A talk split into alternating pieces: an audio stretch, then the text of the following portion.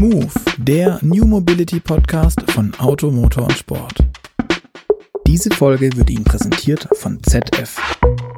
Hallo und herzlich willkommen zu Move, dem New Mobility Podcast von Auto, Motor und Sport. Heute an meiner Seite ist nicht der Gerd Stegmeier, der hat nämlich Urlaub. Und deswegen bin ich ein Büro weiter, habe bei Gregor geklopft und deswegen ist jetzt Gregor Hebermehl bei mir und wir sind heute in der Weltmetropole Horb am Neckar. Ähm, du als Berliner, du fühlst dich hier bestimmt wahnsinnig wohl, oder Gregor? Ich finde es hier wunderbar, malerisch und schön. Ja, der Weg hierher war schon schön von Stuttgart. Gefällt mir super. Genau, äh, duale Hochschule bei äh, Professor Wolf Burger. Wir haben uns ja auf ein Du geeinigt. Und ja, dann äh, magst du mal kurz vorstellen, die Hochschule und deinen Job hier. Mache ich sehr gerne. Erstmal herzlichen Dank, dass ihr hier bei uns heute vorbeigekommen seid im ländlichen Raum und wir beschäftigen uns natürlich sehr, sehr stark mit Mobilität im ländlichen Raum und haben dann auch schon einige Entwicklungen begonnen. Die duale Hochschule ist eigentlich, obwohl man sie vielleicht nicht kennt, die größte Hochschule im Südwesten. Wir sind hervorgegangen aus den Berufsakademien. Die wurden zusammengeschlossen und zwischenzeitlich haben wir so rund roundabout 10 bis 15.000 Studierende insgesamt an verschiedenen Standorten. Und der wichtigste Standort ist natürlich Horb am Neckar. Wir gehören formal zu Stuttgart, haben aber uns eine gewisse Eigenständigkeit natürlich hier bewahrt. Okay, du bist in der ganzen Szene ja jetzt kein völlig unbeschriebenes Blatt, würde ich sagen. Du hast so ein, so ein paar kleine Projekte. Wir sind jetzt hier auch im Labor, also vielleicht hört ihr das da draußen ein bisschen rauschen und rumpeln und keine Ahnung was. Wir sind ja in der Uni oder in der, in der DHBW, in einem, in einem Labor. Hier steht ganz viel Gerümpel rum, ganz viel Maschine. Ähm, und hin und wieder brummt mal irgendwas. Also bitte nicht wundern. Und wenn der Florian, unser Cutter, an dieser Stelle viele Grüße, ähm, das irgendwie nicht ganz rauskriegt, dann sei es ihm verziehen. Ähm, Du hast schon ganz viele Projekte. Mein letztes Projekt, was ich gesehen habe von dir, war der Mini Moog elektrisch, was ja was bisschen abgefahrenes ist.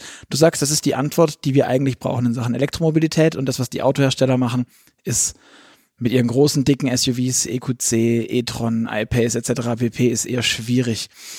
Kannst du das vielleicht nochmal irgendwie in Verhältnis setzen? Weil der Minimoog war jetzt auch nicht so, der ist cool, aber nicht das Erfolgsgeheimnis oder das Erfolgsrezept, das, das die Welt je gesehen hat. Ähm, zu dem Minimoog kamen wir, weil äh, die Firma Moog International seit zehn Jahren eigentlich die Wiedergeburt des Moogs plant. Es war im Hintergrund ein Designer, der Michael Young, der hat sich die Idee gehabt, wieder ein Strandfahrzeug, ein leichtes Strandfahrzeug zu machen. Und wir wurden einfach gefragt, ob wir technologisch unterstützen können. So sind wir dazugekommen. Es hat sich dann relativ schnell herausgestellt bei dem Fahrzeug, ähm, dass wir sicherlich die Schiene elektrisch gehen müssen. Und ich bin ja von Haus aus ein Verbrenner. Ich musste also in meinem hohen Alter noch umschulen und mir mal so Gedanken machen, wie ein Elektroauto funktioniert. Und das Erste, was relativ klar war, wir mussten das Gewicht rausnehmen. Der mhm. Moog, so wie er jetzt gebaut ist als Verbrenner, hat 800 Kilo und wir haben dann nochmal 200 Kilo rausgenommen. Ähm, getreu eigentlich dem Bericht von dem Colin Chapman, der eigentlich immer gesagt hat, simplify and add lightness.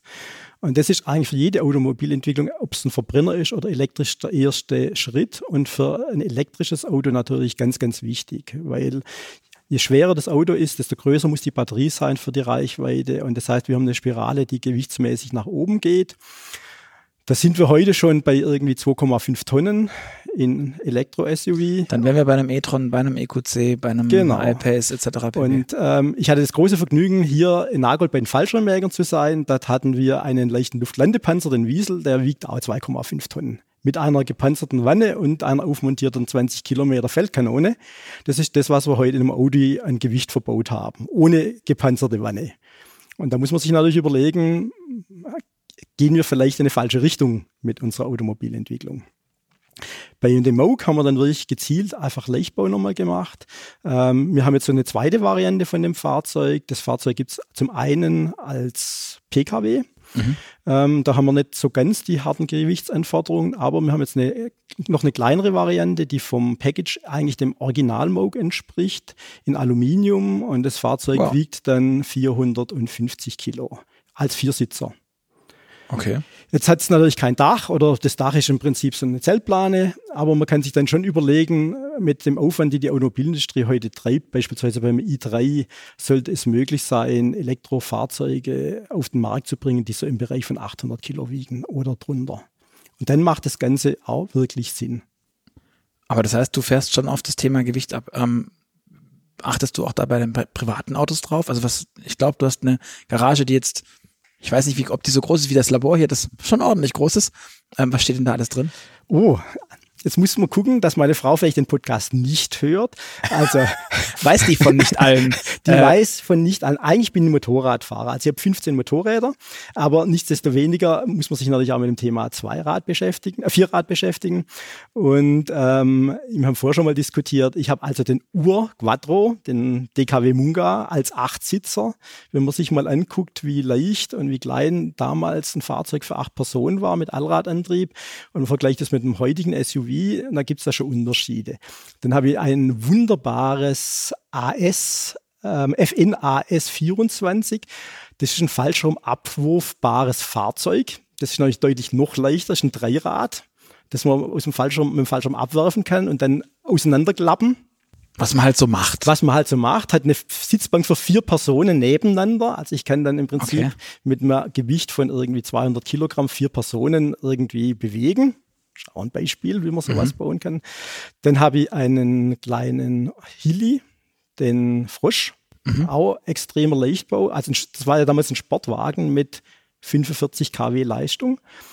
Aber das macht halt auch Spaß, weil das leicht ist. Mhm. Ein Mehari, ein Original Mehari, habe ich auch noch, weil das Auto einfach vom Konzept her gut gemacht ist. Und das war so immer meine Idee, das sowas wieder zu beleben. Zwischenzeitlich gibt es ja in Frankreich jemanden, der diese Meharis jetzt mhm die alten auf elektrisch umbaut mit Radnabenmotoren. Und dann habe ich noch eine Ikone der Entwicklungsgeschichte, das ist ein Ligier. Die waren ja Rennsportler und die hatten mal so einen Stadtwagen gemacht. Der war sehr stark orientiert an dem damaligen äh, Fahrzeug, das Dornier entwickelt hat. Die hatten ein Don der Dornier Delta 2 gemacht, also als Stadtfahrzeug. Mhm. Und die, das etwas verkleinert, der Ligier. Das ist ein Blechauto und das ist absolut, weil die aus dem Rennsport kommen, absolut super gemacht. Also sehr, sehr leicht, sehr, sehr kompakt. Und das bauen wir jetzt gerade auch als Elektrofahrzeug um. Spannend.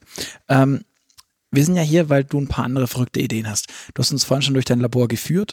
Wir haben ähm, Zweitaktmotoren gesehen, denen du aber irgendwie eine große Zukunft entgegensiehst, was glaube ich nicht jeder tut und lauter solche Dinge. Vielleicht kannst du uns da ein bisschen abholen, woran ihr hier arbeitet gerade, was ihr hier so macht. Also prinzipiell geht es um das Thema Mobilität. Und wenn man sich mal so schaut, ähm, es wird, glaube ich, im Moment viel zu stark drauf geschaut, dass wir im Verkehr eine Stellschraube finden, wo wir jetzt irgendwie unsere CO2-Emissionen reduzieren müssen. Aber es gibt natürlich deutlich andere Möglichkeiten, das zu tun. Und ich habe jetzt zufälligerweise ein Diagramm vorbereitet. Wenn man das sich mal ein bisschen anschaut, dann haben wir im Verkehr und ungefähr eigentlich den gleichen Endenergieverbrauch wie in den unseren Haushalten. Mhm. Und jetzt muss ich halt überlegen, was machen wir mit unserem Strom? Die Idee ist ja, wir machen Elektroautos. Halte ich jetzt nicht für eine ganz kluge Lösung, weil wir im Moment, solange wir Ölheizungen haben in unseren Häusern, macht es vielleicht nicht unbedingt Sinn, den Strom zu nehmen, um mobile Antriebe zu gestalten mit Batterien, die sehr schwer sind, die teuer mhm. sind, die wir heute nicht entsorgen können. Die NMC-Batterien weiß noch keiner, wie wir die entsorgen wollen, sondern jetzt nehmen wir erstmal die Energie, die wir haben aus Windkraft und machen erstmal vielleicht Wärmepumpen. Da mhm. kriegt man nämlich die Energie in unsere Innenstädte weil da passen die Anschlussleistungen einigermaßen und dann haben wir schon mal sehr viel substituiert, was wir im Prinzip dort nicht mehr brauchen in dem Bereich Haushalt. Dann haben wir als zweites, wie, wie sieht das Auto der Zukunft aus oder was machen wir von der Mobilität? Und ähm, für mich geht es eigentlich daran, dass man Dinge macht, die man umsetzen kann. Also wir sind wirklich als Haus Hochschule sehr stark daran orientiert, dass man Dinge umsetzt wenn ich mir anschaue, die Ideen, die man heute hat mit Schnellladestationen und Ladestationen, dann macht das alles nicht wirklich einen Sinn. Wir haben ein brillantes Verteilnetz für Energie, das ist nämlich unser Erdgasnetz. Mhm. Unser Erdgasnetz kann heute bis zu 10% Wasserstoff also allen Wasserstoff, den wir im Moment gerade produzieren oder in den nächsten zehn Jahren produzieren werden, die können wir direkt in unser Erdgasnetz reinmachen. Und mit Erdgas können Sie wunderbar Ihr Auto betreiben. Dann haben wir ja schon mal was gewonnen. Und zwar kurzfristig, ohne große Invest, können wir das machen. Die Technologie ist da. Dann gibt es Bestrebungen im Moment gerade, dass wir das Erdgasnetz auf 20 Prozent Wasserstoff hochsetzen. Das wird vermutlich gehen. Dann haben wir ja schon mal, müssen wir, wissen wir noch gar nicht, wie wir zum Wasserstoff kommen. Und dann haben wir das in unseren Autos drin mit der Technologie, die wir kennen, und da sparen wir schon mal ganz massiv an CO2 ein. Mhm.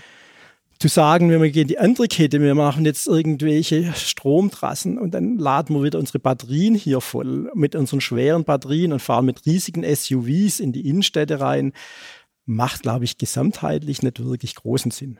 Mhm. Und unsere Idee ist halt zu sagen, was könnten zukünftige Energieträger sein, wie verteilen wir es? Mhm. Sicherlich einer für mich ziemlich hochgesetzt ist das Thema Mischung zwischen Wasserstoff und Erdgas. Ich würde auch nicht rein auf Wasserstoff gehen. Mhm. Die ähm, hört man jetzt auch nicht so oft.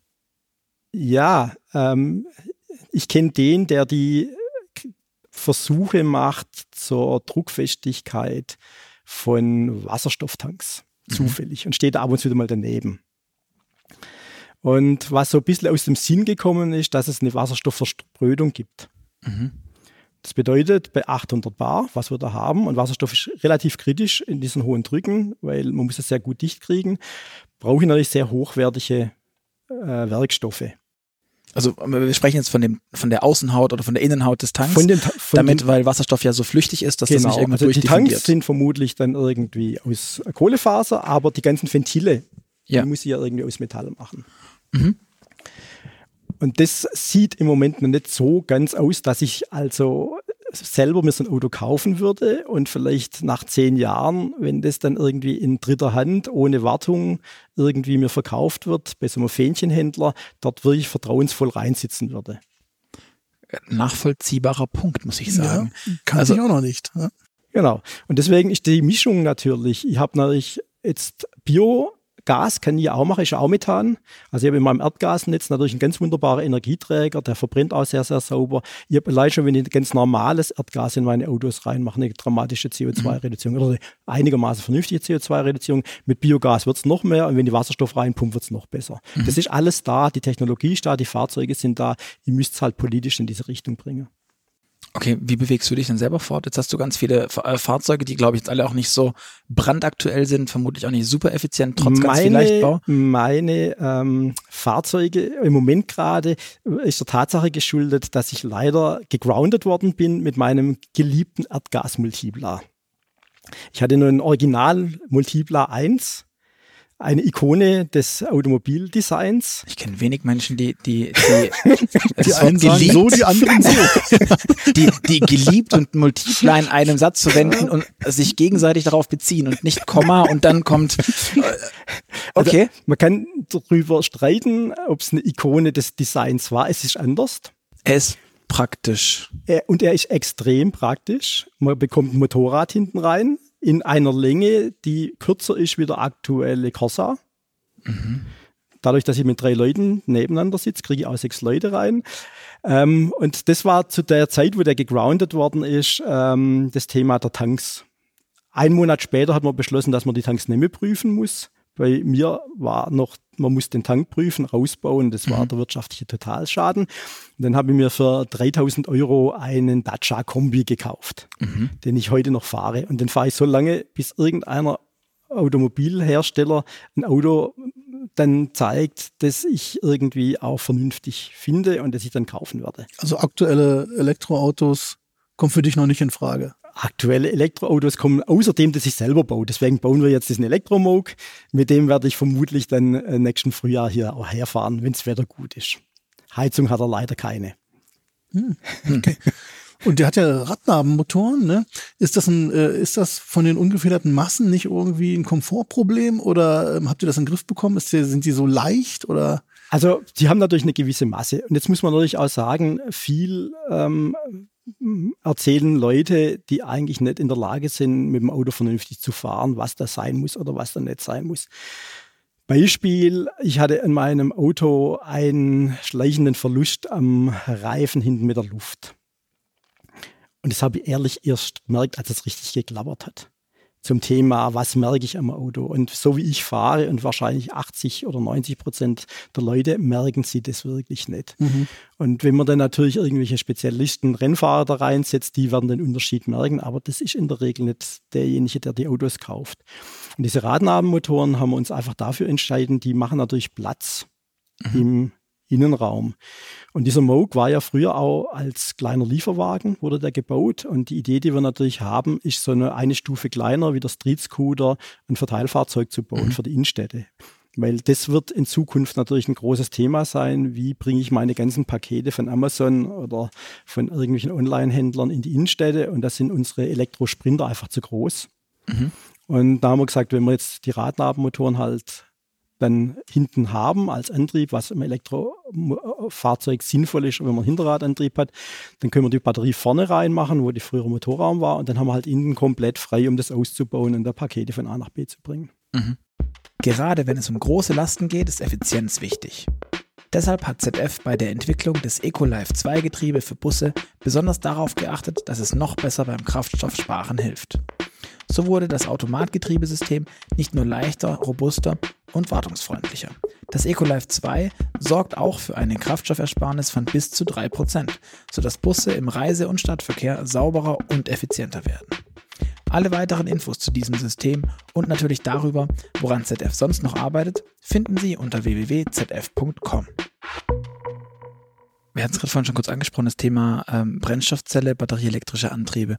Ähm, wie siehst du jetzt beispielsweise die Entwicklung, die wir gerade bei der Brennstoffzelle sehen als Beispiel und diese Entscheidung? Ich habe das Gefühl, korrigiert mich bitte beide, wenn, wenn, wenn ich da falsch liege, dass wir vor so einer Grundsatzentscheidung standen lange. Wir waren lange in einem Vakuum. Was ist das Richtige, bevor es keine Entscheidung gibt, politisch oder wie auch immer? Wird sich gar niemand entscheiden, weder die Industrie noch die Politik, was bisschen systemisch immer schwierig ist. Ähm, jetzt hat sich irgendwie Herr Dies entschieden, VW setzt auf Elektromobilität. Parallel darf Audi trotzdem Wasserstoff basteln. Ähm, jetzt ist das Thema Wasserstoff weg. Jetzt kommen die ganzen Experten, die sagen, Wasserstoff nur für LKWs, nur für große, schwere Sachen. Jetzt bauen die Hersteller gerade, wie wir vorhin schon gesagt haben, große, schwere Elektroautos. Ähm, wie siehst du das? Hat Wasserstoff jetzt doch keine Zukunft? Hat es eine Zukunft? Wie kann die aussehen als Beispiel? Und wie kann die Zukunft von, von batterieelektrischen Fahrzeugen aussehen? Du hast vorhin in dem Vorgespräch, als wir durch dein, dein, dein Labor gestiefelt sind, ähm, auch gesagt, Elektroauto in der Stadt, weiß nicht, ob das so immer das einzige Ding ist, weil Stromversorgung. Ja, also zwei Dinge zum Wasserstoff vielleicht folgendes. Ich habe ja gesagt, Wasserstoff macht dann Sinn, wenn wir Energie haben, die wir jetzt nicht nützen können. Also mhm. im Prinzip aus Windkraft, Solarkraft und die wird nicht abgenommen, muss es ja irgendwie speichern. Da gibt es natürlich auch die Idee, die in großen Batteriespeichern reinzubringen. Ist vielleicht nicht unbedingt ganz kluge Idee. Wir haben zwei duale Partner, die machen Redox-Flow-Batterien. Das ist deutlich cleverer. Das könnte natürlich eine Lösung sein. Ich bin der Meinung, wir machen Wasserstoff und pumpen das in unser Erdgasnetz rein. Mhm.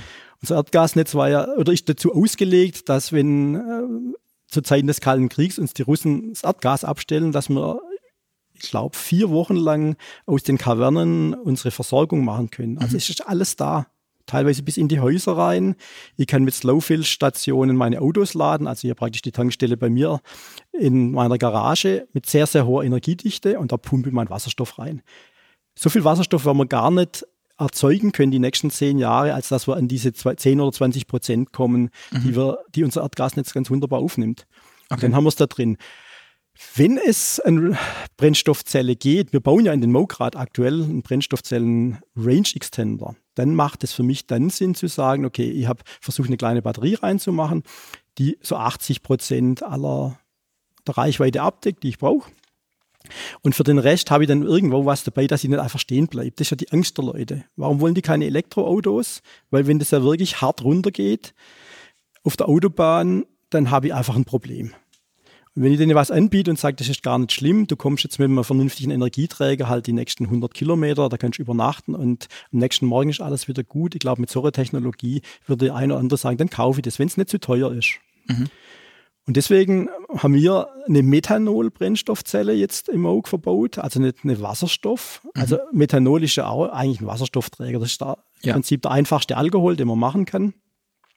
Und das ist halt auch händelbar. Ich mhm. habe einen normalen Tank wie in meinem Auto und wenn man das gut machen könnte, wird man diese, diesen E10-Kraftstoff, den eh außer mir wahrscheinlich keiner tankt, ersetzen durch Methanol. Und dann hätte man natürlich viel gewonnen. Dann haben wir Methanol, können wir in der Brennstoffzelle. Mhm verwenden. Wir können Methanol verwenden in unserem Verbrennungsmotor, das ist ein wunderbarer Kraftstoff.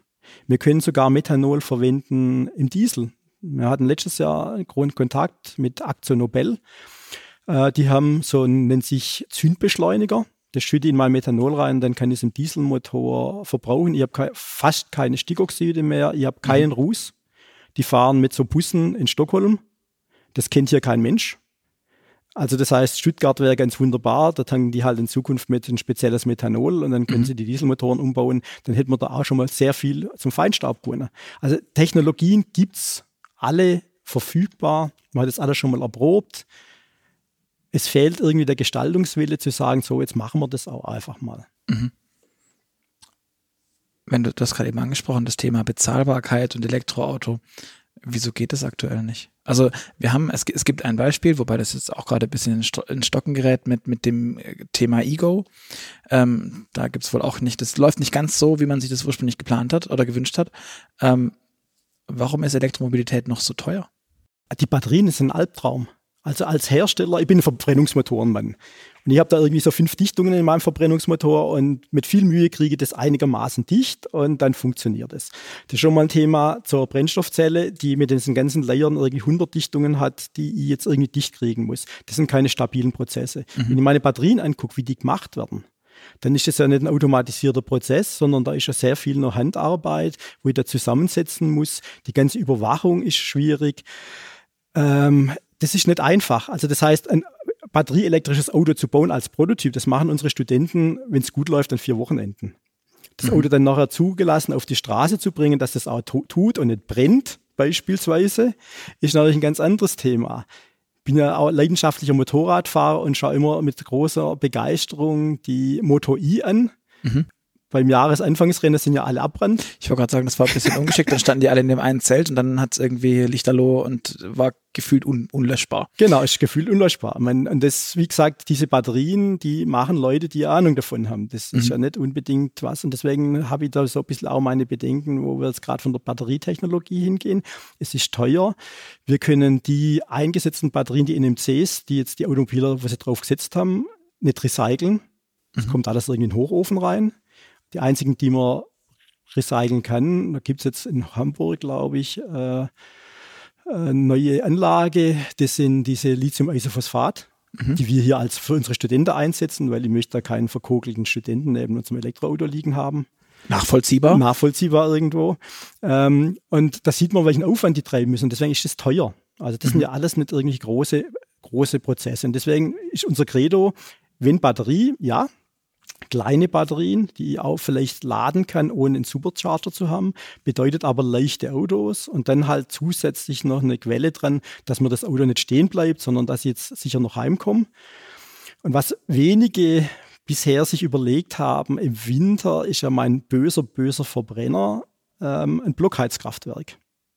Diese böse, böse ja. Energie, die nützt ja, dass ich da ein bisschen warm bekomme. Mhm.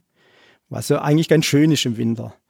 Und das ist ja, diesen Komfort muss ich ja jetzt im Elektroauto, wenn ich es rein wieder über die Batterie mache, irgendwie darstellen. Also die bauen heute schon Wärmepumpen ein, das kostet einen Haufen, Haufen Geld, das ist extrem kompliziert. Warum um Gottes Willen habe ich dann nicht so einen kleinen Verbrenner? Den schalte ich halt einfach an, wenn ich merke, es wird ein bisschen kalt, der macht mir dann meine Reichweite, meine lädt meine Batterie wieder und ich habe ja, ich weiß, eine Ölheizung mit bei. Genau. Okay.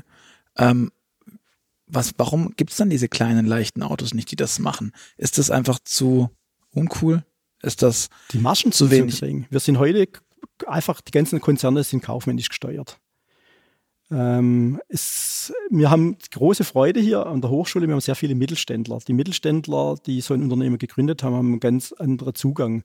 Die wollen Dinge bewegen. Deswegen machen die jetzt auch Redox Flow Batterien, weil das ist dem Inhaber schön. Der will die Welt retten ein Daimler, ein BMW, ein Volkswagen, da sitzt ja keiner, der sagt, ich will die Welt retten, das ist mir mhm. schön. Sondern die gucken, wie kriege ich es jetzt noch billiger? Ich meine, dieser Dieselskandal war ja nicht begründet, weil man es technologisch nicht hingebracht hat. Auf dem Prüfstand läuft das ja alles. Sondern weil irgendwelche Kaufmänner beschlossen haben, wir können nicht so viel AdBlue da reinmachen und wir können, da kriegen keine großen Tanks unter, das würde eine Umkonstruktion machen.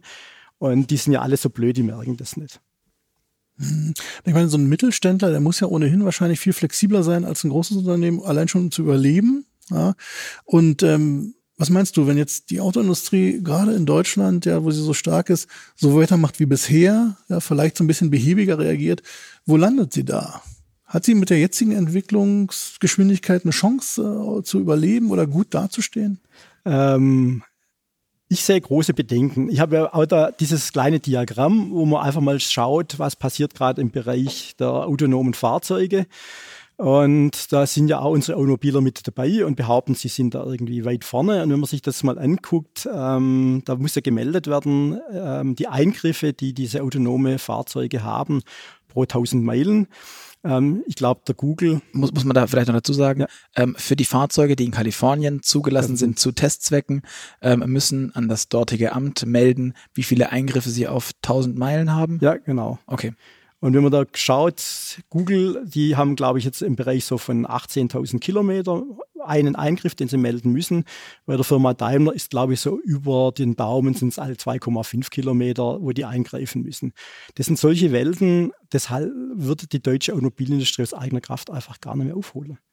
Und wenn man sich mal so die Marktkapitalisierung anguckt, dann ist der Daimler irgendwie so bei 60 Milliarden und der Google bei 570 Milliarden. Also das Zehnfache mhm.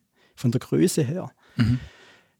Wir haben einfach lange geschlafen. Also ich sage es immer, vor 20 Jahren haben wir mal falsch abgebogen. Mhm. Und keiner hat das gemerkt. Ja, wir hatten, also gerade zu dem Thema, wir hatten jetzt, ähm, kürzlich waren Gerd und ich bei ähm, einem Menschen, der Patente analysiert. Hm? Und der hat uns rausgezeigt, also könnt ihr auch anhören übrigens, an euch da draußen, ähm, mit Jochen Spuck, der analysiert Patente und hat da festgestellt, dass Daimler seit, ich glaube, fünf Jahren quasi nichts mehr bringt an, an innovativen Patenten für ähm, autonomes Fahren. Während Google, Uber, die ich persönlich vorher auch, ja, die machen autonomes Fahren, aber so richtig, dass sie da so stark sind, war mir nicht klar. Lyft und ganz viele andere, die man teilweise gar nicht im Auto sieht und findet, dass die wahnsinnig viele Patente, also Ideen, Entwicklungen, Innovationen haben, die man dann ja auch hinterher wieder kapitalisieren kann, also Geld draus machen kann. Ähm, während ein Daimler und auch ein BMW, ein BMW besser, aber ein Daimler war, war gefühlt abgehängt. Also total skurril, wo man, vor allem wenn wir gucken, was die uns erzählen, an ganz vielen Stellen mit, wir sind weit, wir machen viele Tests, wir haben weniger Unfälle etc. pp. Ähm, Finde ich schwierig. Also wie siehst du denn das kann der Autoindustrie tatsächlich in dieser dann wahrscheinlich beim autonomen Fahren sehr IT-basierten Welt überhaupt klarkommen? Oder können die nur Bleche biegen? Die können natürlich mit einer hohen Professionalität Bleche biegen und Autos bauen. Und das merkt man ja auch bei so Newcomern, also gerade der Kollege Schuh. Ähm, das ist aufwendig, so ein Auto zu bauen. Wir merken das ja auch bei Moog. Es gibt eine kleine Fertigung in Frankreich, in Cerisay, und das ist natürlich schon aufwendig, sowas in einer gewissen Qualität hinzubringen. Das können unsere Automobiler. Wenn die sich jetzt auf die Fahnen schreiben würden, wir machen jetzt irgendwie bezahlbare Mobilität mhm. und mit dieser bezahlbaren Mobilität bauen wir Konzepte, dann sind sie vermutlich überlebensfähig. Wenn Sie auf den Zug aufspringen und sagen, wir machen das vielleicht, wir wollen wie Tesla sein, das heißt, wir machen rollende Computer, dann mhm. sind wir abgehängt. Und das ist jetzt einfach strategisch eine Frage. Und wenn ich jetzt wirklich, so wie ich das die Automobilindustrie gerade im Moment sehe, sagt, wir laufen hinterher, dann haben wir verloren. Wenn mhm. wir jetzt nicht andere Konzepte bringen, wo wir sagen, jetzt kommen wieder von uns die neuen Ideen. Mit diesem Hinterherlaufen, ähm, das begann quasi, wie du sagst, so vor 20 Jahren mit dem falschen Abbiegen. Ja, hast du da ein paar konkrete Punkte, wo ja. wirklich, ja, dann nenn die doch mal bitte. Also, ähm, wir haben bei der Porsche Engineering ein Konzept gemacht, damals mit der Volkswagen Forschung, und zwar war das ein Niedrigverbrauchsfahrzeug mit den Kollegen von Swiss Auto. Die hatten ein Budget, also wirklich Swiss Auto, kleine Firma, hat ein Budget freigeschaufelt, dass wir bei Porsche Engineering so ein Fahrzeug entwickeln konnten. Das war damals ein Bora. Und wir haben einen 2-Liter-Motor aus dem Bora ersetzt durch einen 1 Liter hoch aufgeladen, um praktisch gleiche Fahrleistungen darzustellen und so ungefähr 30 Prozent Verbrauchsreduzierung. Und das lief wirklich tolles Auto. Das war ein speziellen Lader, das war der Comprax damals, wo die bei Swiss Auto sehr viel Forschungsarbeit geleistet haben. Und das Fahrzeug lief, fuhr mhm. ganz wunderbar. Dann haben wir uns überlegt, Porsche wird irgendwann mal auch Probleme kriegen mit dem Kraftstoffverbrauch. Dann haben wir eine Vorlage gemacht für damals den Entwicklungsleiter, den Herrn Marchert, und haben eine Entwicklungsvorlage. Wir bauen einen Boxster, der 95 Gramm CO2 Limit, der das packt. Ambitioniert damals. Das war damals etwas ambitioniert, also haben wir irgendwie die Zeichnungen von den Sechszylinder geholt, dann haben wir einen Vierzylinder rausgebastelt, dann haben wir den mit so einem Kompresslader aufgeladen, ein bisschen der Hubraum klein gemacht. Huch. Ja. ähm, auf dem Papier kann ich Ihnen zeigen, naja, auf dem Papier alles ganz wunderbar entwickelt und dann ein paar Simulationen gemacht, wo wir in etwa hinkommen und dann haben wir festgestellt, Gewicht raus. Also wir müssen da irgendwie unter, unter eine Tonne kommen. Und dann waren wir stolz und dann haben wir, war diese Präsentation, Herr Marchert und sein, seine Entourage kam dann zu uns nach Bietigheim-Bissingen, waren wir beim großen Besprechungsraum und wir waren natürlich voll des Glücks, dass wir jetzt da bald einen Auftrag kriegen von Porsche, dass man da sowas entwickelt. Die haben sich das angeguckt, dann war Stille, dann jetzt brennender Applaus, weil das ja ganz, ganz weit Die Ruhe war. vor dem Sturm. Dann haben einige gesagt, ja, aber wenn er schon mal sich überlegt, wie schwer die Sitze jetzt sind im Boxster mit dieser Lordosenstütze, die man da gerade entwickelt hat, die da elektrisch raus und rein fährt. Und 1000 Kilogramm ein Auto dieser Qualität und dieser Güte, das sei einfach nicht machbar. Und unter sechs Zylinder sei eh asozial. äh, die einen sagen so, die anderen so. genau. genau. Hat sich dann ja entwickelt. Ja. Und es hat mhm. sich dann entwickelt. Und ähm, so, man weiß in etwa, wie die Welt funktioniert, wenn man so ein bisschen drauf guckt. Und das wusste man auch schon vor 20 Jahren. Mhm. Und irgendwie hat sich halt wirklich in die falsche Richtung entwickelt und jetzt stehen sie halt einfach mit dem Rücken zur Wand. Und das ist die große Gefahr, die ich halt einfach sehe, dass da auch keiner neue Konzepte entwickelt, dass man die Konzepte nicht mal in der Schublade hat, mhm. sondern die hatte man mal da. Also sicherlich, das gab es ja alles schon, aber das hat man dann irgendwann mal gesagt, das brauchen wir alles nicht. Und wenn ich jetzt halt von BMW höre, wir wollen in die Premium-Klasse und haben festgestellt, dass unsere SUVs eigentlich zu klein sind für den amerikanischen Kunden, dann kann man das vielleicht volkswirtschaftlich oder wirtschaftlich noch irgendwie erklären, aber ich glaube nicht, dass das äh, zu jetzigen Zeitpunkt auch ein kluges Statement ist. Das kann man ja tun. Ich gönne ja jedem sein Auto. Jeder darf sich das, wenn er das vom, sich vom Mund abspart, das auch kaufen. Aber ich muss dann vielleicht doch irgendwo unten im Portfolio halt was haben, was konsensfähig und für die Mehrheit geeignet ist. Fehlt dir denn da soziale Verantwortung bei den Herstellern oder was ist das, was du da monierst? Oder ist das Angst oder, oder Eingefahrenheit? Das muss ja auch einen Grund haben, ne, dass sie so sind, wie sie sind. Vielleicht noch neben den kaufmännischen Aspekten. Oder ist das eine nee, reine Kennzahlen. kaufmännische... Die sind Kennzahlen, die sind mhm. alle Kennzahlen orientiert. Die sind, es geht nur nach den wirtschaftlichen Kennzahlen. Und so die Idee, dass man vielleicht doch schauen muss, wir sehen es ja auch in der Politik, dass uns das nicht auseinanderbricht. Also diese Spannungen, die wir zusehends kriegen, dass die soziale Schere auseinandergeht, das sehen wir an den Autos. Mhm. Aber, Leute, aber was, was, was ich nicht ganz verstehe ist, jetzt sagst du, es gibt ganz viele Konzepte oder die gab es schon. Die hat ja irgendwer erfunden und erdacht, unter anderem du. Ähm, ihr habt euch da was nachgedacht, ihr habt, da war eine gewisse Cleverness. Die ist ja jetzt vermutlich nicht komplett aus den, aus den Herstellern rausgezogen worden und weg und die machen jetzt irgendwie, keine Ahnung, Tischbeine. Ich weiß es nicht. Die werden ja vermutlich immer noch da sein. Jetzt ist doch Zeichen der Zeit, dass die Menschheit, die Politik, die Welt darauf wartet, auf diese Ideen, die ja dann in Schubläden, in irgendwelchen Frontallappen noch da ist.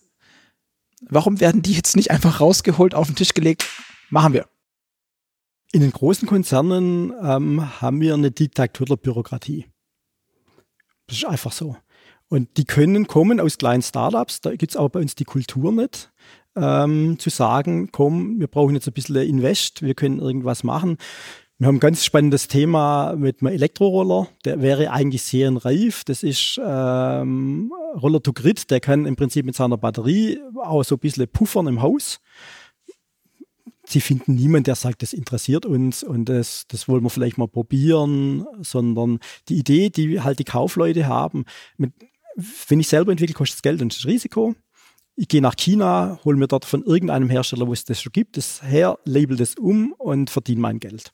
Aber gerade mit, wo, wo du es ansprichst, ähm, Vehicle to Grid oder was, ob das ja. ein Auto oder was auch immer ist, ähm, da spielt in Japan ist es ja eine echte Rolle, also ein echtes Thema wegen der ganzen ähm, Tsunami-Geschichten und sonst irgendwas. Ähm, jetzt hat, glaube ich, Nissan mit dem Fraunhofer und Bosch und ich weiß nicht was und auch Bundesverkehrsministerium gefördert. Ich glaube, die statten jetzt 15 oder 20 Eigenheimbesitzer aus mit Leafs vermutlich, die dann bidirektional laden dürfen, weil wir haben in Deutschland ja aktuell rechtlich das Problem, wenn ich meinen Strom von der Solarzelle auf dem heimischen Einfamilienhausdächlein ähm, in die Batterie pumpe, dann ist der Strom schmutzig und darf nicht mehr ins Netz. Wenn ja. er direkt reingeht, ist er sauber, frisch, ich weiß es nicht, noch nicht miefig, dann darf er ins Netz. Ähm, das Thema Vehicle to Grid ist halt hier nicht so relevant, glaube ich, weil wofür? Vermutlich weil wir noch Atomkraftwerke etc. pp haben, Gasturbinenkraftwerke, Braunkohlekraftwerke etc. pp, die diese Spannungsspitzen abfedern können. Glaubst du, dass das Vehicle-to-Grid-Ding aber dann kommt? Also spätestens, wenn wir auf Windkraft, auf, also noch mehr auf Windkraft, noch mehr auf Solarkraft setzen müssen? Ähm, wenn es uns gelingt, die richtigen Leute zu unterstützen. Ein ganz großes Thema ist natürlich. Wer wäre ähm, denn richtig zum Beispiel? Ich kriege ja meinen Strom von den Stromrebellen gibt es ja ein Dorf, das über die Stromversorgung selber übernommen hat und das selber managt. Und das ist ein bisschen teurer wie die anderen, aber die gucken nach so einem Ausbau. Und äh, sicherlich kein großer äh, Stromhersteller hat überhaupt Interesse, sowas zu tun. Und das Problem ist, das haben wir ja vorher gehabt mit den Fördermitteln. Also wir haben mit einem Kollege entwickelt, diesen Scooter to Grid. Mit dem Geld, das jetzt dieses Forschungsprojekt kriegt, um diese Fahrzeuge, die aus Japan kommen, mhm. dort irgendwie zu ertüchtigen, wird ihr Produktionsstätte von dem Roller aufbauen. Aber an das Geld komme ich als Mittelständler, als Kleiner, als DHBW halt nicht wirklich dran. Das Geld geht halt immer dorthin, wo man denkt, da kriege ich die Lösungen, das sind die großen. Die ganze Fördermittel für Wasserstoff, die gehen halt zum Audi. Die kommen hier nicht an die DHBW. Aber warum macht ein Fraunhofer das nicht? Fraunhofer, ich rede mir, glaube ich, um Kopf und Kragen. Ähm, für, für mich bisher noch nicht. Nee. Also, aber die großen Forschungszentren, mhm. die hängen natürlich am Tropf der Automobiler. Mhm. Also meine hochgeschätzten Kollegen in Stuttgart beispielsweise haben mir nachgewiesen, dass die Einspritzung, die hier bei mir auf dem Motor läuft, nicht funktionieren kann obwohl sie den Motor nie gebaut haben. Aber das ist auch klar, da gibt es Interessen dran, der muss sein Labor vollkriegen, der muss seine Prüfstände vollkriegen. Das heißt, wo kriegt er die her? Er kriegt die dann her, wenn er mit dem Daimler oder mit dem BMW oder mit dem Audi halt entsprechend auf einem vernünftigen Level macht. Wenn ich mit dem Daimler oder mit dem Audi rede, kriege ich sicherlich keine Fördermittel mit mhm. dem, was ich so hier gerade auch. Das heißt, dir fehlen Prüfstände. Nee, die habe ich alle. Aber das Geld kommt natürlich jetzt wo ganz anders an. Das Geld mhm. kommt natürlich an die an, die jetzt konsensfähig sind, die mal sagen, loben, das habt ihr alles ganz toll gemacht und das machen wir das Detail noch ein bisschen anders. Das Geld kommt aber nie an bei denen an, die sagen, so Freunde, jetzt müssen wir uns mal wieder ein bisschen auf den Hosenboden setzen und einfach neue Konzepte machen. Hm, aber wie ist es denn, wenn jetzt die ähm, Bundesregierung sagt, wir unterstützen solche Hochschulen stärker, erhöhen das Budget massiv. Sie entwickeln dann serienreif ähm, eine clevere Technik. Hat die eine Chance dann irgendwie von einem großen Unternehmen akzeptiert? Von großen Unternehmen nicht. Und deswegen, wenn wir mal gucken, wie sind wir denn gestartet in Deutschland nach dem Krieg? Da gab es so Firmen wie BMW, die haben Isetta gebaut, die standen auch nicht wirklich gut da. Wir haben aber sehr viele kleine Firmen gehabt, die so vom Konzept her gut waren. Mhm. Dinge, die wir heute wieder brauchen könnten. Ob das jetzt eine Isetta ist, die man anders vielleicht heute baut, ist aber nichts anderes wie so ein Twizy. Ich meine, die Konzepte hat man entwickelt und das waren Mittelständler. Also Microlino, Carolino ist ja nichts anderes als ein ja, Isetta. Genau. Äh, gibt es, die haben zwar gerade andere Probleme bei Artega ähm, und, und, und Mikro, aber gibt's ja. Also das ist ja nach wie vor auch attraktiv und die Leute finden es ja auch cool, glaube ich es ja. wird halt, die haben, wie gesagt, gerade andere Probleme mit irgendwelchen Lizenzen etc. Genau. pp. Aber wenn man denen das Geld geben würde und vielleicht ein bisschen wegnehmen würde von diesen Großforschungseinrichtungen oder von der Industrie, dann hätten wir sehr, sehr schnell natürlich ein Anwachsen von neuen Ideen und dann muss man denen für die neuen Ideen auch den Markt öffnen. Also mhm.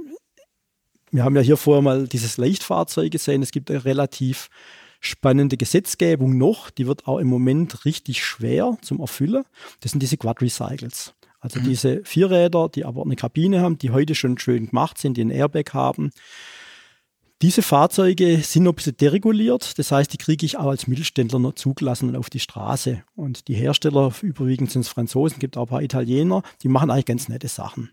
Die sind ökonomisch, die sind leicht, sind natürlich teuer, weil es noch kleine Stückzahlen sind. Was sind denn das für Autos? Sind das diese 50 km/h Autos oder was, wovon reden wir da? Genau, also die gibt es in, zwei, in zwei Varianten. Die gibt es einmal diese ähm, L6E, die kann plus 45, mhm. aber dann hat es halt einen limitierten Führerschein. Die L7E, die darf bis 15 kW haben. Wenn ich das Auto gut mache, fährt es sicherlich 100, 120. Mhm. Ähm, und wenn ich das halt dereguliere und das leichter mache, sowas zuzulassen, dann werde ich diese Fahrzeuge auf dem Markt finden. Ganz offen, wer, wer erklärt unseren Politikern, wie so eine Gesetzgebung funktioniert? Da sitzt ja jemand vielleicht vom großen Automobilhersteller, der guckt sich das an.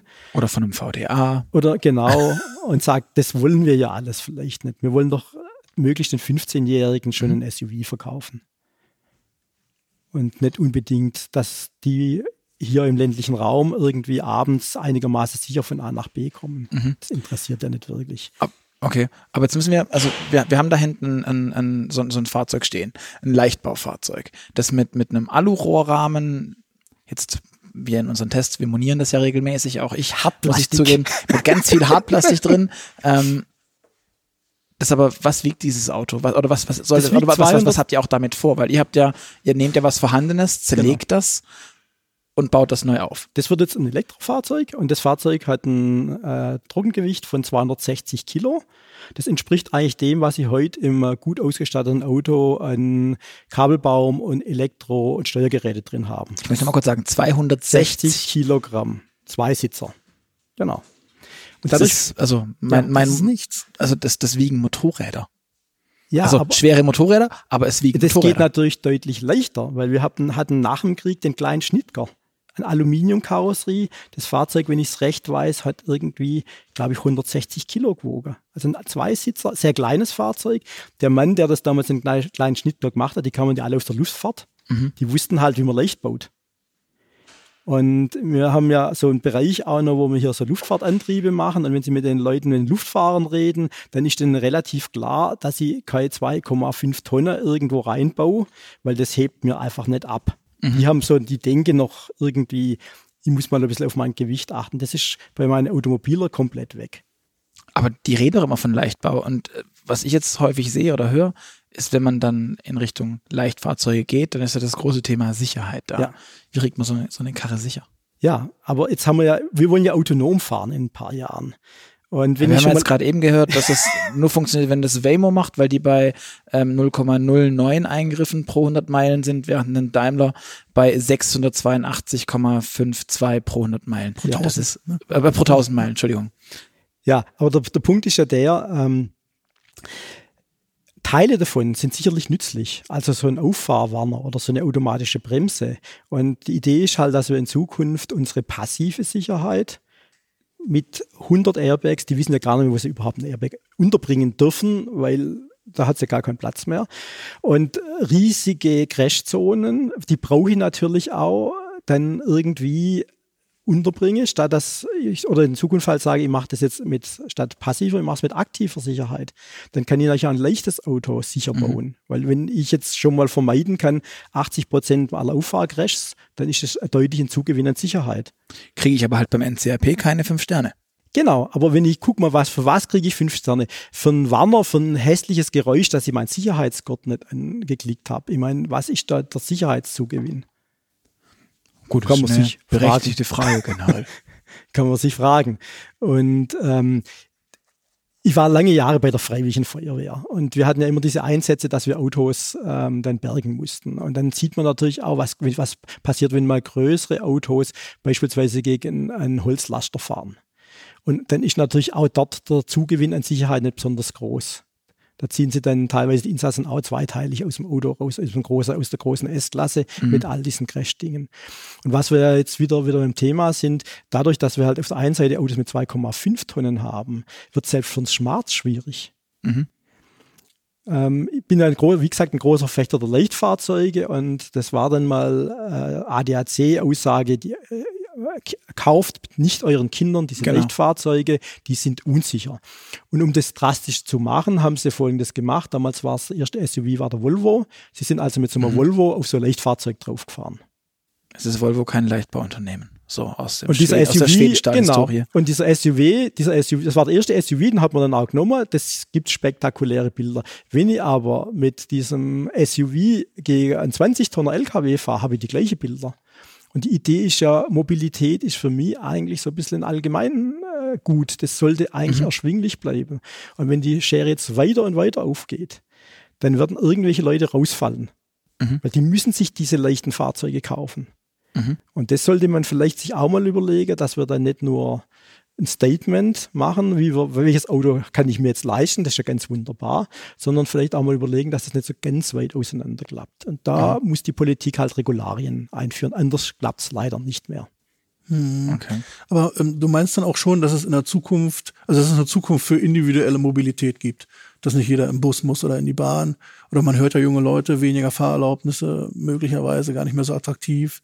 Also wir müssen generell, das ist ein großes politisches Thema, wir müssen schauen, zum ersten Mal, ähm, dass wir unsere Städte, dass sie nicht größer werden. Also, weil das sieht man ja, diese Megacities sind nicht mehr beherrschbar. Mhm. Wir haben ja das hier in Horb, ländlicher Raum, ist extrem schwierig. Die Leute wollen wirklich nach Stuttgart, Arbeitsplätze und natürlich die Infrastruktur, nicht nur Mobilität, ähm, ist schwierig im ländlichen Raum. Also muss ich gucken, dass ich die Leute im ländlichen Raum mobil halte. Mhm. Und das wird zu großen Teilen vermutlich nur mit dem Individualverkehr gehen.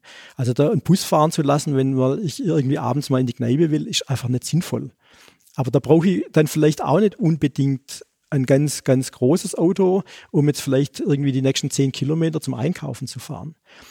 Weiteres Thema ist natürlich für mich, ich kriege das gerade mit bei den Schwiegereltern, die Mobilität im Alter. Das haben wir ja komplett außen vor gelassen. Mhm. Das heißt, es wird ab 70 schwierig, den Hals zu drehen. Der Kollege hat gesagt, wenn er Tennis gespielt hat, hat er jetzt schon Probleme. Und der, der ist nicht deutlich jünger wie ich. Also wir müssen die Leute mobil halten. Und da gibt es wirklich keine Konzepte. Die brauchen Fahrzeuge für einen Aktionsradius von vielleicht mal 20, 30 Kilometer, dass sie ihre soziale Kontakte halten können, zum Einkaufen fahren mit einer kleinen Ladefläche, einfach zu bedienen. Also simple Fahrzeuge, die brauchen sicherlich nicht den Komfort. Das gibt es aus Deutschland nicht. Aber äh, sind wir da nicht bei einem, bei einem Punkt ähm, mit neuen Mobilitätskonzepten? Ähm, Moja von VW, den Berlkönig bzw. Via Van, was Mercedes macht, also mit, mit so einem Ride-Hailing-Kram, mit, mit Carsharing irgendwie, um auch diesen, diesen Besitz zu reduzieren und trotzdem die Mobilität zu ermöglichen. Weil momentan ist Mobilität, wenn ich jetzt nicht Bahn und Bus fahren will, muss ich dieses Blechgerüst, meinetwegen auch aus Hartplastik, wie es da hinten steht, muss ich besitzen. Ja. Das wird ein Thema sein, aber natürlich nicht für die ältere Generation, die sind dann ein bisschen anders gestrickt. Und aber die fahren doch auch noch Taxi. Ich meine, ich kann mich nicht erinnern, wann ich, also so richtig, außer ich war zu Studentenzeiten, reden wir nicht drüber. Ähm, aber Taxi fährt man ja eigentlich jetzt, also ich kenne wenig Leute in meinem Alter, ich bin jetzt irgendwie mit mein, mein 31, die sagen, ja, ich fahre viel Taxi, weil Taxi ist das Ding. Aber ältere Menschen, auch ältere Kollegen, ähm, die fahren Taxi und finden das völlig normal, sich fahren zu lassen. Ich finde das total skurril, mich fahren zu lassen. Ja, sicherlich, aber auch wo kriege ich ein Taxi her? Jetzt sind sie hier irgendwie in Empfingen abends und haben die Idee, sie möchten jetzt noch irgendwas trinken gehen. Mhm. Ist wahrscheinlich in Empfingen schon alles abgeschlossen, also müssen sie nach Horb runter. Jetzt rufen sie da mal ein Taxi und dann gucken sie mal, was das kostet, bis sie hier in Horb sind und wie sie dann wieder zurück nach Empfingen mhm. kommen. Und ähm, da gibt's sicherlich noch keine guten Ideen. Man, das hat man ja auch schon bei, bei MBB in den 60er, 70er Jahren gemacht. Busse, wo sie anrufen konnten und die dann autonom, oder nicht autonom, aber die dann gefahren sind, so wie im Prinzip mhm. diese Fahrgäste. Die Technologie, die gab es alles schon. Das hat man alles schon mal ausprobiert mit großen Fördermitteln. Aber letztendlich hat sich nicht irgendwie gemacht, weil selbst dieser Bus braucht eine bestimmte Größe, da ist ein Fahrer drin, das ist aufwendig. Mhm. Und wenn ich halt ein kleines Mobil habe, das mir wirklich ermöglicht, Drogen einigermaßen sicher von A nach B zu kommen, dann wird es für viele die nächsten 20 Jahre immer noch die erste Wahl sein. Okay. Weil ich sehe es an meinen Studenten, das, was die nehmen wollen, ist warten. Mhm. Also mhm. überhaupt nicht. Sondern das muss sofort, und das kennen die ja, die sind alle Amazon Prime, das muss am nächsten Tag da sein. Und wenn ich jetzt die Idee habe, muss das in mindestens vielleicht fünf Minuten mir die Lösung geben. Und das kriege ich auch mit solchen Systemen, die jetzt da gerade entwickelt werden, vielleicht nicht hin. Also es ist alles ein Komfortthema. Ja, aber ja. jetzt machen wir wegen, wegen älteren Leuten oder ohnehin mobil eingeschränkten Leuten oder auch wenn man aus der Kneipe kommt und was getrunken hat, da sind wir vielleicht auch wieder beim Thema autonomes Fahren. Das, das scheint ja gerade wieder bei den Herstellern an Priorität zu verlieren. Glaubst du, das kommt irgendwann? Ist das technisch irgendwann handelbar? Das ist technisch schwierig umsetzbar. Jetzt mit der Kollege ist da eher besser in dem Thema drin, aber ein großes Thema ist natürlich, um was auf die Straße zu bringen, muss ich nachweisen eine funktionale Sicherheit. Das bedeutet, wenn irgendwas versagt in meinem Fahrzeug, muss ich die logische Kette dann darstellen können, dem Zulasser, dass das in einen sicheren Bereich reinkommt, also rechts ranfährt. Das neuronale Netze drin. Da weiß ja gar keiner mehr heute, was da für Entscheidungen getroffen werden. Also auf welcher Basis? Auf welcher Basis die Entscheidungen getroffen man, werden. Man, also um das vielleicht zu erklären an allen, die sich damit noch nicht auseinandergesetzt haben, mit dem ganzen KI-Thema und neuronalen Netzen. Es geht quasi eine, eine Information rein in dieses Netz, dann wird es verarbeitet und am Ende kommt ein Ergebnis raus. Dazwischen ist eine Blackbox, die niemand, in die niemand reingucken kann. Man kann maximal abprüfen, was habe ich reingeschickt, was kommt raus, aber ich kann dadurch nur auf Wahrscheinlichkeit setzen, dass das, was reingeschickt wird, immer zu dem Ergebnis führt. Oder wenn etwas Ähnliches reingeschickt wird, dann auch zu einem ähnlichen Ergebnis führt. Es kann aber sein, irgendein, irgendwas sitzt quer und es führt zu einer ganz komischen, zum komischen Ergebnis, weil ein paar Parameter drin falsch verschalten sind. Ja. Und das muss ich nachweisen. Das wird schon mal die große Schwierigkeit sein. Das ist sein. nicht nachweisbar. Da muss ich die Gesetzgebung ändern. Zweites großes Thema ist, ähm, also ich bin der Meinung, es gibt schon autonom fahrende Fahrzeuge, denn bei mir ist es so, im Herbst ist hier immer sehr neblig und im Winter schneit's. Und dann reduziere ich immer in meinem Auto die Geschwindigkeit angepasst, vielleicht teilweise runter auf 60 Stundenkilometer auf der Autobahn. Ich sehe nichts. Da fahren aber auf der linken Spur dann deutlich Autos mit sicherlich 120 Stundenkilometer vorbei. Die müssen schon autonom fahren, anders funktioniert das nicht. aber wenn du jetzt das, wie auch immer die das machen. Vielleicht sind das Autonome, die fahren. Vielleicht aber sind das Leitplanken geführt. ja, Leitplanken geführt. Und jetzt ist das wirklich so. Also irgendwie muss das Auto wissen, wo es ist, sonst geht es mit der autonomen mhm. Fahrerei nicht. Ähm, entweder ich brauche ein hochgenaues GPS in Zukunft und das muss aber wirklich aktualisiert sein und ich muss auch wirklich gute Karten haben, was mein Navi nicht wirklich hat. Manchmal sagt es auf der Autobahn, bitte wenden, warum auch immer. Ähm, anders kriege ich das nicht hin, weil in dem Moment, wenn ich da wirklich viel Nebel habe, dann sehe ich ja nicht meine Leitplanke, ich sehe nicht die Fahrbahnmarkierung, ich weiß eigentlich gar nicht wirklich genau, wo mhm. ich bin. Und wenn ich das jetzt dann mit 120 oder 160 Stundenkilometer auf der Autobahn machen möchte, dann habe ich ein Problem. Und dann ist die Frage, das hat mir noch keiner erklären können, was macht das Auto? Das Tempolimit. Ja, aber selbst wenn es jetzt wirklich mal wirklich nee, so, klar. Also, so schneit, dass ich nichts mehr sehe, ähm, ich habe eine komplett weiße Straße, dann kriege ich, krieg ich das optisch nicht mehr erkannt. Was mhm. macht das Auto? Steht es dann rechts hin oder steht es Mitte auf die Autobahn hin? Also da konnte mir noch keiner irgendeine, irgendeine Lösung sagen. Und solange das mir keiner erklärt, bin ich jetzt so kein großer Freund, so wie die mir das autonome Fahren propagieren. Okay.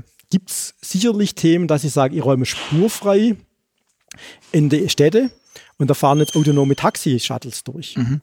Wunderbar, brauche ich aber nicht unbedingt autonom. Ähm, wo wir unseren Moog bauen, in Cerisei eine Halle weiter, da stehen, glaube ich, noch 100 Busse, äh, die nach Bologna sollten, die so einer Spur folgen. Mhm. Die bloß keiner irgendwie haben. Also da kann ich auch eine Spur auf die Straße malen in meinen Innenstädten und dann funktioniert das. Okay, ähm, verstehe ich soweit. Weil wir hier vorhin schon mal ähm, durch, dein, durch dein Labor gelaufen sind ähm, und wir da vor im Auto auch schon über den, über den Sky Active X gesprochen haben, möchte ich gerne noch einen kleinen Exkurs in Richtung Verbrenner. Du sagst auch, du bist selber ein Typ aus der Verbrenner-Historie. Das ist eigentlich dein Ding. Ja. Ähm, kannst du uns da noch mal kurz erklären, warum wir vorhin einen alten Honda Roller Zweitakter angeschaut haben? Ja. Also das Thema, wie kriege ich Verbrennungsmotoren effizient, wird dann natürlich uns nur lang beschäftigen. Und wenn wir sagen, wir fahren jetzt alle elektrisch, aber in LKWs sehe ich es in Zukunft nicht wirklich, dass wir das elektrisch machen, auch wenn Tesla jetzt was vorgestellt hat. Also brauche ich effiziente Antriebe. Und diese effiziente Antriebe im Verbrenner, die werden deutlich besser, wenn ich jetzt eine schnelle Umsetzung habe. Umsetzung heißt? Umsetzung heißt, äh, ist eine schnelle Verbrennung. Mhm. Je schneller die wird, desto mehr gleicht sich das eigentlich am ideal oder am, am thermodynamisch besseren ähm, Gleichraumprozess an. Und dann wird es einfach thermodynamisch günstiger. Also muss ich schnell verbrennen. Und das, ist das eine. Und das zweite, wenn ich sehr schnell verbrenne, dann können sich äh, weniger Stickoxide bilden. Die mhm. brauchen eine gewisse Reaktionszeit. Und da hat man lange überlegt, wie das funktionieren kann. Und die ersten Ideen, die gibt es schon seit eigentlich den 1960er. Da hat in Japan haben, haben sie Motoren dargestellt, die hießen NICE, also neues Brennverfahren. Das ist ein Raumzündungsbrennverfahren. Mhm. Das hatten die weit entwickelt und irgendwann hat es Honda bemerkt und gesagt, oh, wir probieren das mal aus und sind damals bei Paris-Dakar mit so einem Experimentellmotorrad mit dem Zweitakter mitgefahren. Mhm. Und weil das beim Zweitakter sehr einfach zu realisieren ist, haben die gesagt, oh komm, wir machen das in Serie. Und dann haben die einfach in einem Pantheon 125er Roller dieses Raumzündungsbrennverfahren reingemacht. Mhm. In Serie. Dann kam irgendwann mal das, die Firma Daimler und hat gesagt, wir machen den Disotto. Das war das erste Statement. Das zweite Statement war das Beste oder nichts. Das kann aber oft jetzt in vergangener Zeit auch nichts sein. okay. Ja, genau. Und Vielleicht musst du aber noch mal kurz die Sotto erklären für also, unsere Genau. Also nicht, auch nicht Fahrzeugtechniker also da draußen. Auch diese Idee, ich habe ein schnelles Brennverfahren, ich habe im Prinzip eine Zündung wie beim Dieselmotor, eine Kompressionszündung, habe aber homogenisiert, dann habe ich die ganzen Probleme mit Ruß beispielsweise nicht, ähm, habe aber trotzdem die Vorteile dieser Kompressionszündung und eine schnelle Umsetzung. Und das hat man dann versucht und hat aber festgestellt, das ist beim Viertaktmotor ein unglaublicher Aufwand bei dem kleinen Zweitakter, den wir gesehen haben, ist eine zusätzliche Drosselklappe im Abgas. Mehr ist das nicht und ein bisschen Intelligenz im Steuergerät. Letztendlich hat der Daimler das nicht, was er propagiert hat, was er da kann, nicht darstellen können. Mazda hat jetzt das aufgegriffen und hat dieses System jetzt noch ein bisschen vereinfacht. Die haben einfach nur eine zusätzliche Zündkerze, um bei Volllast zu stabilisieren. Und genauso ist auch dieser kleine Roller gemacht. Der fährt in der Teillast in seinem Raumzündungsbrennverfahren ganz wunderbar. Und bei Volllast brauche ich halt die Zündkerze. Mhm. Also wie gesagt, die Technologie sind jetzt 20 Jahre alt.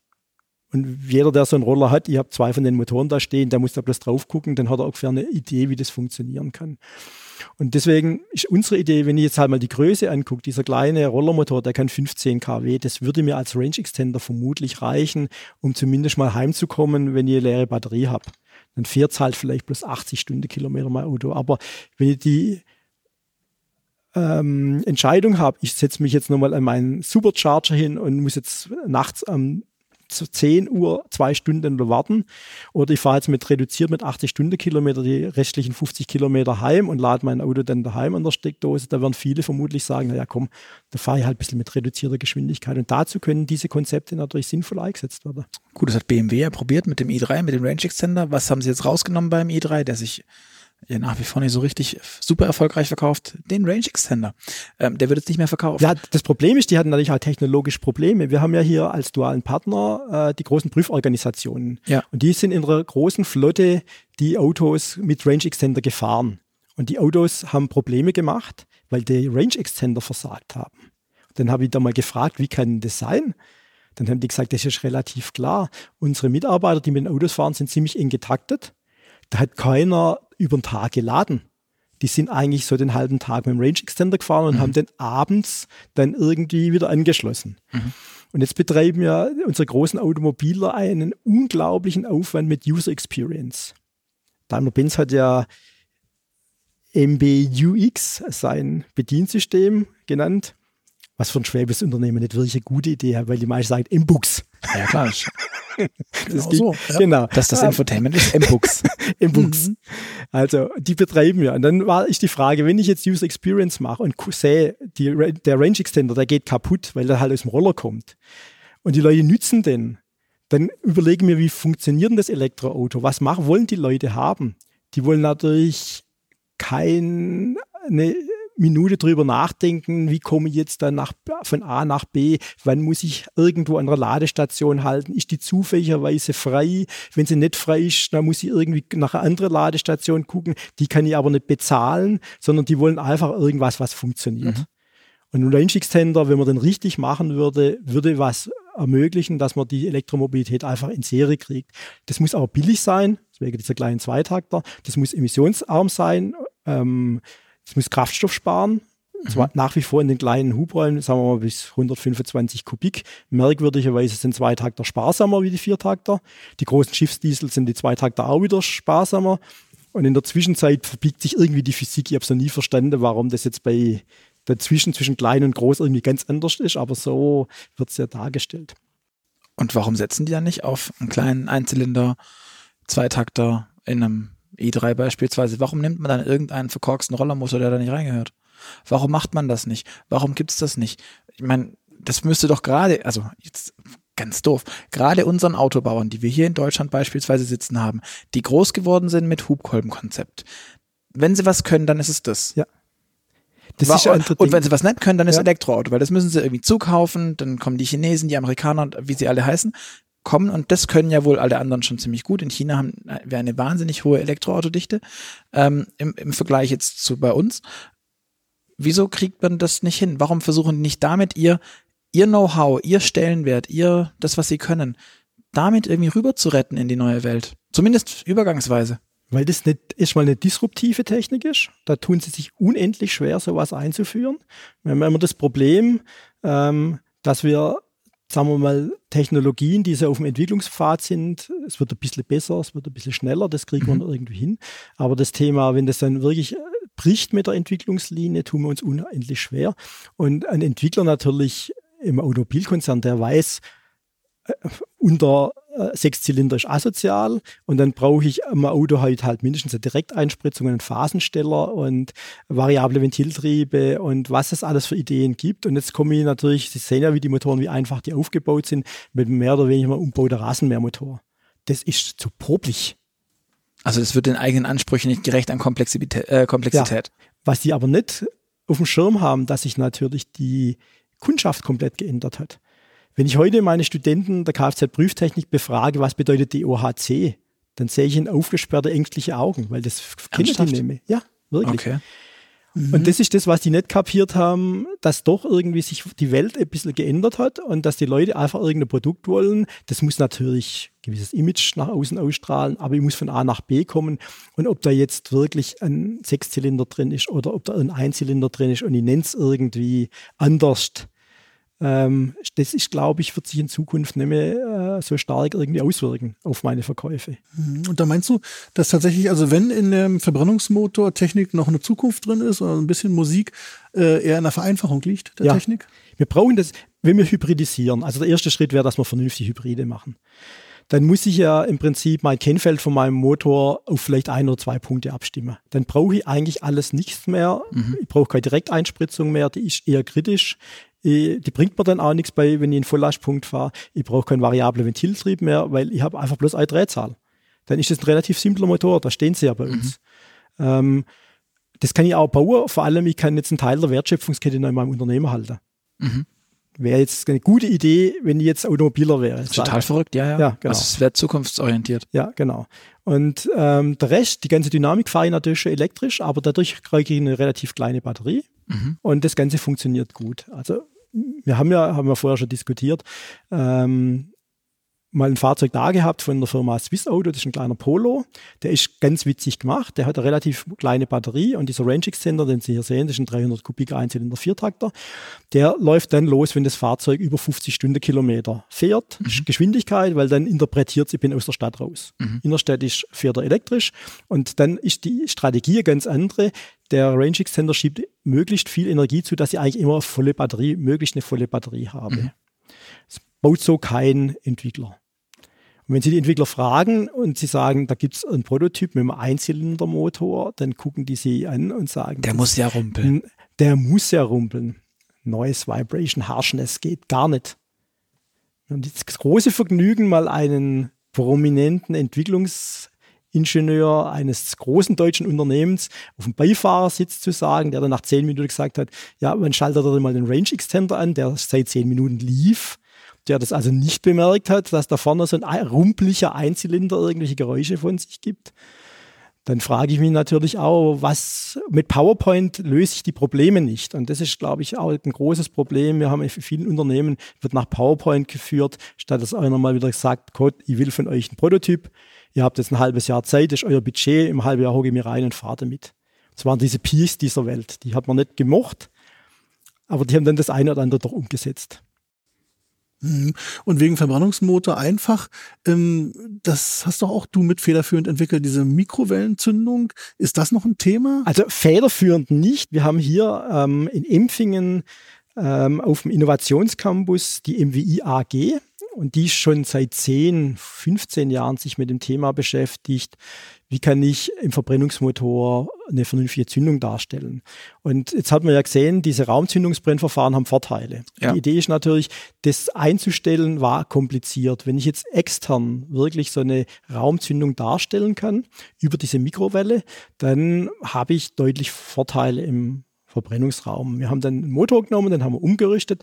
Der Prototyp läuft jetzt auch schon mit der Mikrowellenzündung. Und jetzt gibt es gerade so zwei Entwicklungsstrategien. Wir sind hier zu klein, um was für die Automobilindustrie zu machen. Und mhm. nachdem der Daimler ja gesagt hat, er macht keine Motorenentwicklung mehr, ist das natürlich jetzt auch kritisch. Und wir haben jetzt daraus ein Derivat abgeleitet, das wir für unsere Flugantriebe machen. Mhm auch eine Mikrowellenzündung, ein bisschen anders, wie das die MWI AG macht. Ähm, da drüben steht der Prototyp. ähm, äh, die Studenten sind gerade in sich dran und ähm, so die ersten Tests haben schon mal ganz gut ausgesehen und wir hoffen, dass wir den lauffähigen Motor jetzt im Rahmen von dieser Studienarbeit dann auch messen, durchmessen können. Mhm. Ja, wunderbar. Und ähm, ich habe irgendwie gelesen, du bist auch der Meinung, ähm, äh, Elektromotor ist auch noch ähm, jede Menge Potenzial, den kann man für Automotive auch noch verbessern. Ich meine, da müssten ja eigentlich alle Autohersteller gerade massiv dran sein. Und der war ja vorher auch nicht gerade unter. Wenn so ein Elektromotor, da hat man als Laie immer der Meinung, ja, der ist ja ohnehin schon so effizient. Was kann genau. man denn da noch machen? Das wird einem ja auch immer so verkauft. Ja, also, genau. Der Elektromotor ist ausentwickelt, die Technik Genau. Gibt's. Also sind eigentlich zwei Dinge, was man machen tun musste. Ähm, ich habe eine Vorlesung, die heißt Übertragungselemente. Und das, also meine Studenten im fünften Semester verstehen das, wenn ich das ihnen erkläre, wie das so aussieht mit Gewicht, Größe von Elektromotor und Drehmoment. Es gibt zwei Lösungen. Ich nehme einen relativ kleinen, kompakten Elektromotor und baue ein Getriebe rein. Oder ich entwickle halt irgendwie einen riesigen Elektromotor, dass ich im Prinzip erstmal das Moment darstellen kann, das ich brauche und vor allem den Bereich der Drehzahl von null bis irgendwas. Sobald da Getriebe drin ist, brauche ich es nicht mehr. Die ersten wie die ZF haben das jetzt glaube ich, kapiert und liefern jetzt auch Elektromotoren mit Zweiganggetriebe aus. Vielleicht wird es auch nochmal irgendeinen dritten Gang. Wir haben ja diesen Elektromoog gebaut, eine Variante, also nicht die mit dem Radnahmotor, sondern das war für ein Hotel auf Mosambik. Und das musste dann innerhalb von vier Wochenenden passieren. Geschwind. Ja, genau. Also man kann Dinge schnell umsetzen. Und da haben wir eigentlich das Fünfganggetriebe drin gelassen vom Standard-Schalter und haben das mit dem Elektromotor kombiniert. Und der Elektromotor hat nominal 10 kW. Und das Auto lief wirklich gut. Also kam ja dann im Spiegel ähm, und die haben ja mhm. dann ein kleines Video drüber gedreht. Das läuft wirklich gut. Das ging aber bloß in Kombination mit dem Getriebe. Also für mich mhm. ist das Thema äh, rein Elektromotor und äh, wird vermutlich funktionieren. Im Bereich der Radnaben machen wir das so. Wenn es aber geht, ist ein Getriebe hilfreich, weil dann bin ich auch beim Elektromotor im Bereich bessere Wirkungsgrade. Mhm. Eigentlich auf einem höheren Niveau das Gleiche, was ich vom Verbrenner her kenne. Das ist das eine vom Elektromotor. Das zweite ist, äh, was, wie bauen wir denn Elektromotoren? Und wir sind ja als duale Hochschule natürlich, haben wir so einen ziemlich guten Einblick in verschiedene Technologien. Wir haben jetzt die Firma WK beispielsweise, die macht Beton, Bohrmaschinen, um so große Löcher in Beton zu machen. Mhm. Der Chef von WK, ein ganz pfiffiger Mittelständler, hat irgendwie mal vor 15 Jahren beschlossen, die Elektromotoren, die er bisher da reinbaut, sind nicht wirklich effizient. Das heißt, er hat Kühlprobleme und das ist nicht nicht die Zukunft. Mhm. Dann hat er sich mal überlegt, was könnte er denn machen? Und dann hat er festgestellt, oh, da gibt es ein neues Konzept, das sind Reluktanzmotoren. Die sind sehr einfach zu bauen. Die brauchen ein bisschen erhöhte Regelung oder ein bisschen mehr Elektronik.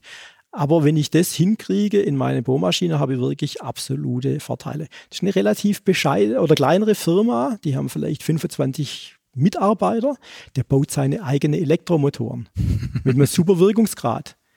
Okay. Genau. Und dann frage ich mich, was macht bitte unsere Automobilindustrie? Was hm. machen die?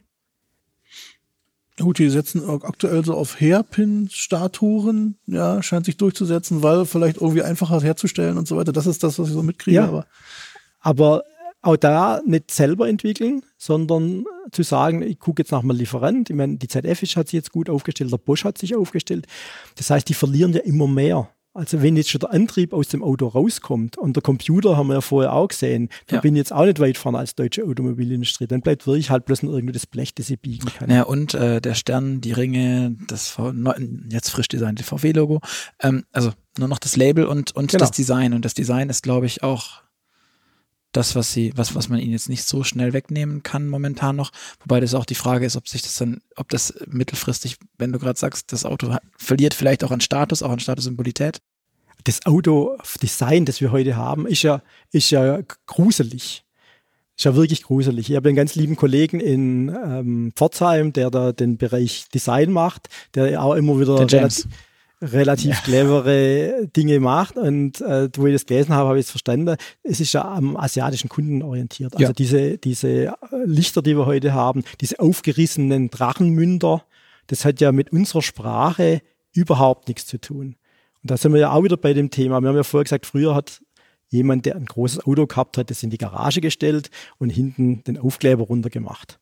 Und das dezent, eine alte S-Klasse vom Daimler war ein dezentes Fahrzeug. Und heute sind diese Fahrzeuge, die ich auf der Straße haben, Statements, räumt die Straße frei, ich komme. Nimm die Superniere des BMW 7er. Ja. also das ist ja wirklich auch komplett aus dem, aus dem Design-Kontext, der in Deutschland entwickelt worden ist. Wir waren, sind ja wirklich führend im Design, aber nicht das. Das ist einfach irgendwie chinesisch, koreanisch irgendwie hingeklatscht, weil dort die Leute das natürlich so wollen. Aber da wäre vielleicht die Idee, ein Standing wieder zu sagen und sagen, wir reduzieren das wieder auf ein, auf ein vernünftiges Design, dass man wirklich erkennbar sagt, es ist ein deutsches Auto. Also auch vielleicht auch eine Differenzierung zu schaffen. Man könnte ja vielleicht sogar sagen, ein Mercedes, BMW, wie sie alle heißen sollen, einfach ein Auto für den asiatischen Markt bauen, ja. dem das Design für Asien genau. geben, das ja durchaus Berechtigung hat. Ich meine, über Geschmack lässt sich bekanntlich trefflich streiten. Von daher wäre das ja auch eine denkbare Möglichkeit. Da wir schon zu einer ziemlich fortgeschrittenen Stunde sind quasi, also wir sind schon über einer Stunde, würde ich sagen, wenn du nicht noch weitere eine habe ich noch. ich habe bitte. Eine. Also, also wir vorhin ein bisschen von abgekommen. Ähm, ich finde das ganz interessant mit diesen, ähm, dass man mit Methanol auch den Diesel vielleicht ersetzen ja. könnte ich weiß ja nicht, wie aufwendig das wäre und, und zulassungstechnisch und so weiter. Aber ich meine, das wäre ja dann eine theoretische Möglichkeit, viele Leute vor quasi der Enteignung ja, genau. äh, zu schützen. Ähm, warum hört man davon nichts? Und, und, und, und was ist es wirklich realistisch, äh, da was die zu machen? Autos fahren, also die Busse fahren ja in Stockholm seit 15 Jahren. Die Firma Akzo Nobel ist ja kein kleiner der diese das stimmt. macht. Das ist ja kein Startup. Die Methanolherstellung, da kann man nach Karlsruhe gehen, da gibt's ja schon Container, die kann ich fertig kaufen, da mache ich das Methanol, Vorstufe als Biomethanol, Vorstufe in einem wenn es hat Solarstrom, mache meine Wasserstoffvorstufe, mache die Methanisierung und habe dann mein einfachster Alkohol. Den gibt's auch, den kann ich da sind Wandlungsketten drin, das weiß ich, aber so schlimm ist es eigentlich auch nicht. Ähm, auch mein Batteriepuffer hat Verluste und auch meine Leitungen haben Verluste. Das muss man einfach mal gegeneinander rechnen. Und das wäre natürlich so ein universeller Kraftstoff. Und wo ich studiert habe, deswegen hat man mir das ja gesagt. Man hat mir viele Dinge gesagt, wo ich Student war, wo ich meinen Professoren ehrfürchtig geglaubt habe. Und eine war, äh, wir gehen von der Benzinwirtschaft oder von der Ölwirtschaft zur Methanolwirtschaft. Das wird die Zukunft sein. Da saß ich in der Vorlesung und habe gesagt, das macht Sinn. Und seitdem habe ich eigentlich nichts mehr gehört. Das erzählst du deinen Studenten jetzt aber nicht mehr. Doch, aber die gucken natürlich, die, die gucken natürlich aber auch traurig, wenn die sich da irgendwie das anhören lassen müssen. Weil die das natürlich nur von mir hören und natürlich nicht irgendwo anders das gespiegelt sehen, dass das vielleicht eine Technologie wäre, wo wir jetzt mal als ersten Schritt sehr schnell eine Erfolge hätten, weil wir hätten eigentlich alles technologisch da. Mhm.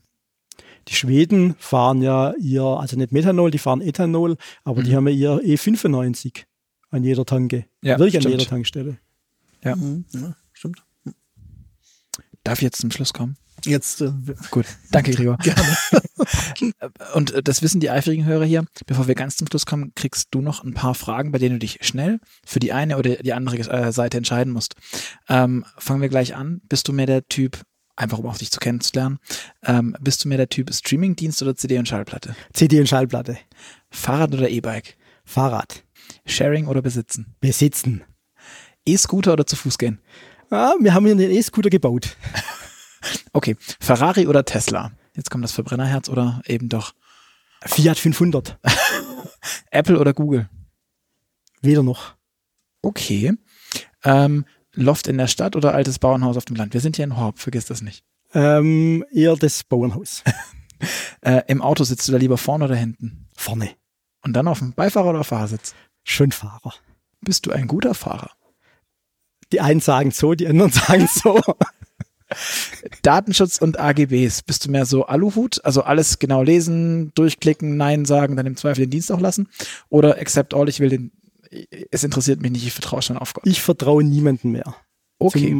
Mal den großen Unternehmen nicht. Star Wars oder Star Trek? Star Trek. Das Ka ist ja äh, Enterprise. Also man muss das, glaube ich, ja. Enterprise, Enterprise. Kaffee oder Tee? Kaffee. Steak oder Falafel? Oh, Steak wäre, glaube ich, schon meins. Und jetzt die Frage, die ich einen Professor in der Automobilindustrie besonders spannend finde. Äh, Nachteule oder Lerche? Also Frühaufsteher oder bis spät in die Nacht? Bis Weil, spät in die Nacht. Also nicht von der Automobilindustrie verschluckt worden? Nee. Also Wolf, vielen Dank äh, für das nette Gespräch, für die vielen, vielen, vielen Einblicke, die sehr divers waren und sehr, sehr umfangreich, wie ich finde. Ähm, ich hoffe, euch da draußen hat es auch Spaß gemacht. Wir hören uns wieder in zwei Wochen. Wenn es euch gefallen hat, lasst uns das gerne wissen an podcast.move-magazin.de oder schreibt uns gerne eine Bewertung bei iTunes, am liebsten mit fünf Sternen. Wenn weniger, sagt uns, was wir anders machen sollen. Wir gucken uns das auch an, ganz versprochen. Und ansonsten an alle anderen, die das Thema Automotor und Sport noch als Heft kennen und das vielleicht auch mal durchblättern wollen. Haben wir was ganz Verrücktes. Zum einen eine Website, auf der man nicht blättern kann, aber scrollen. Wir haben aber auch ein Heft und das könnt ihr euch kaufen. Oder, was ich besonders cool finde, ähm, haben wir eine kleine Aktion laufen. Wenn ihr auf www.motorpresse-aktion.de geht, slash AMS, könnt ihr euch kostenlos eine Gratisausgabe bestellen. Die kommt zu euch nach Hause. Einmal ist kein Abo, wo ihr euch für ewig bindet, sondern einfach mal ausprobieren könnt. Ich sag Tschüss, sag Danke Gregor und vor allem Wolf, vielen Dank dir. Ich danke euch ganz herzlich. Herzlichen Dank. War und super interessant. An euch da draußen bis zum nächsten Mal. Ciao. Ciao. Ciao.